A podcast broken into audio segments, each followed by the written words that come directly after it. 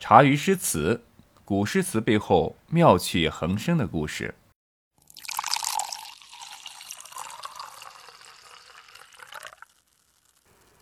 当今社会啊，只要是上过九年义务教育的人，几乎每个人随口都能背出几首唐诗。比如前面我们说到的骆宾王的《咏鹅》，以及后面我们会提到的李白的《静夜诗》，等等等等啊。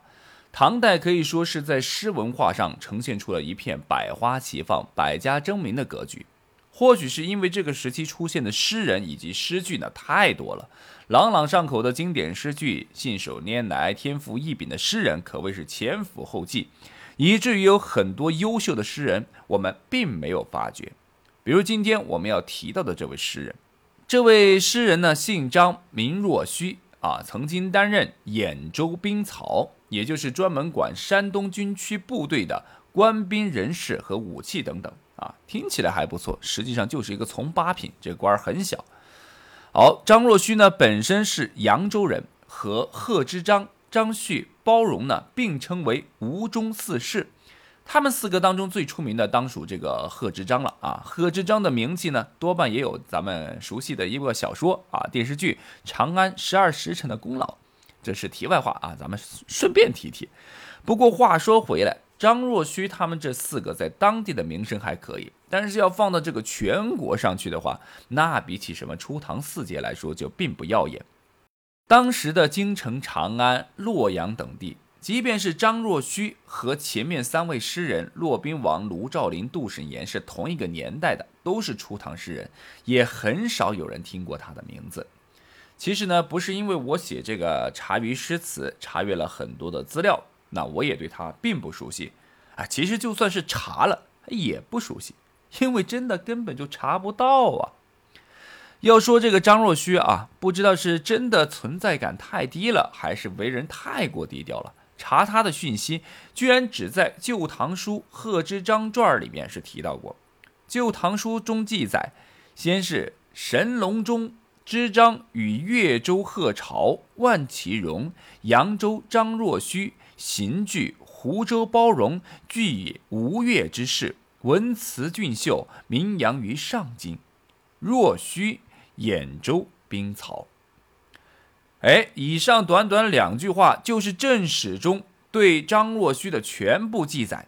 哎，不管你信不信，就这么点儿，而且啊，都是在贺知章等人的传记里边顺便提到的而已。张若虚在官场上和其他绝大多数的诗人一样，混得非常一般啊，一辈子到头呢，也就是刚刚我们提到的从八品的一个兵曹，比起他的老乡贺知章来说啊，差得太远了。而他写的诗呢？不知道是因为内容风格不受当事人的待见，还是因为他不善于或不屑于做宣传。从我们至今为止能够找到的所有资料来看，张若虚并没有什么个人诗集流传，在唐人选编的各种的文选当中，诗选当中也没有留下任何的篇章。即使是有过收录张诗的唐代子集，也早已经失传了，也找不到了。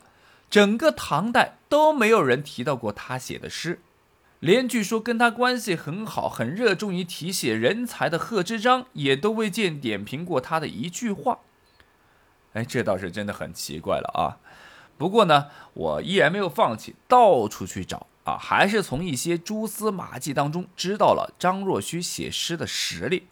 除了和贺知章等人啊并列吴中四士之外呢，贺知章与张旭呢还皆是杜甫所赞的饮中八仙之一。要知道，人以群分，物以类聚，与杜甫所称赞的饮中八仙并列，可以想见张若虚的才情高超出众，绝对不会差。但是即便如此，张若虚同学依旧是个存在感几乎为零的人。要不是后人努力，差点就只能成为史书当中一个平平无奇的从八品小兵曹的名字了。甚至呢，不会有人知道他曾经是一个诗人。我猜测啊，在张若虚其实一生当中一定是写过很多诗，但不知道为什么只有两首保留了下来，而且这两首诗呢，在唐代也是埋没在众多华丽经典的诗堆之下。直到张若虚去世后三百年，到了北宋时期，有个叫郭茂倩的文人呢，广泛搜集古今乐府诗歌，编了一本乐府诗集。在这篇诗集里面，记录并收录了张若虚的诗，这样张若虚才被众多的史学家、文学家给挖掘了出来。这不挖不知道，一挖还真挖出了一个孤篇盖全唐。所以说，有些东西啊，似乎会在冥冥之中呢，是受到某种保佑，让低调、几乎没有任何存在感的张若虚一首封神的那首诗，名叫《春江花月夜》。此诗呢，被发掘之后，火爆到什么程度啊？什么叫做孤篇盖全唐？在清代，有一个著名的诗歌评论家，叫做王凯运。他对这首诗的评价是“独压群雄”，也就是唐代所有的诗歌没有一首能够超越他的。更是说张若虚仅凭这一首诗就可以跻身大家之列。这个大家非比大家啊，是只有拥有了杰出贡献以及深远影响的人才能够被称为大家。而张若虚只靠这一首诗就能够得到王凯运如此的评价，这在诗歌的历史上是绝无仅有的事情。不仅王凯运推崇此诗，就连《红楼梦》的作者曹雪芹对此诗呢也是喜爱有加。在红楼中有很多地方都能看到这首诗的影子。特别是林黛玉所作的几首诗中，或多或少都能够找到模仿此诗的风格。到了近代，这首诗呢还被改编成了舞蹈音乐，画家们呢也不甘寂寞，纷纷揣测着此诗的意境，画出了很多有关的画。此诗呢还成了现在学生们必备的诗歌之一。除了在国内的影响深远之外，此诗呢甚至呢还影响到了海外。就拿这个日本来说，日本人对唐朝来说有两首非常喜爱的唐诗，一首是白居易的《长恨歌》，另外一首便是张若虚的《春江花月夜》了。说了这么多，那这首诗它到底有什么样的魔力？它的魔性究竟在何处呢？其实这首诗的背后啊，隐藏着一段不被世人理解且跨越鬼神的爱情故事。相传公元七百零六年啊，这时候呢，武则天已经下课退位了，唐中宗呢李显复辟成功。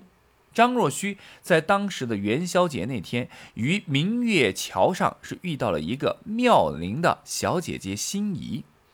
心仪呢是位大家闺秀。啊，俗称白富美，她对张若虚呢是一见钟情，两个人见面呢就有无数的话要对对方倾诉，一聊呢就是好几个小时，其中的含情脉脉就像滔滔江水，那是连绵不绝。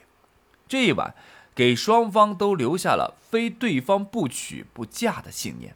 可是不知道什么鬼使神差的误会，张若虚的魂魄忽然。就被小鬼头给勾走了，心仪误认为张若虚已死，痛不欲生，在家人的劝说下，是悲伤的离去。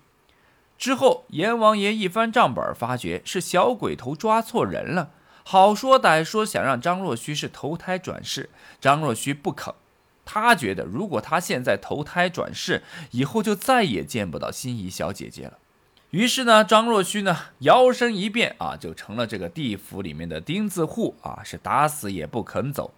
张若虚的这份痴情呢，是打动了曹娥啊。曹娥呢是一位有名的啊重情重义重孝之人。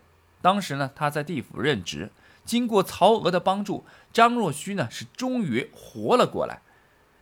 哎，然而呢，这地下一日啊，地上是一年。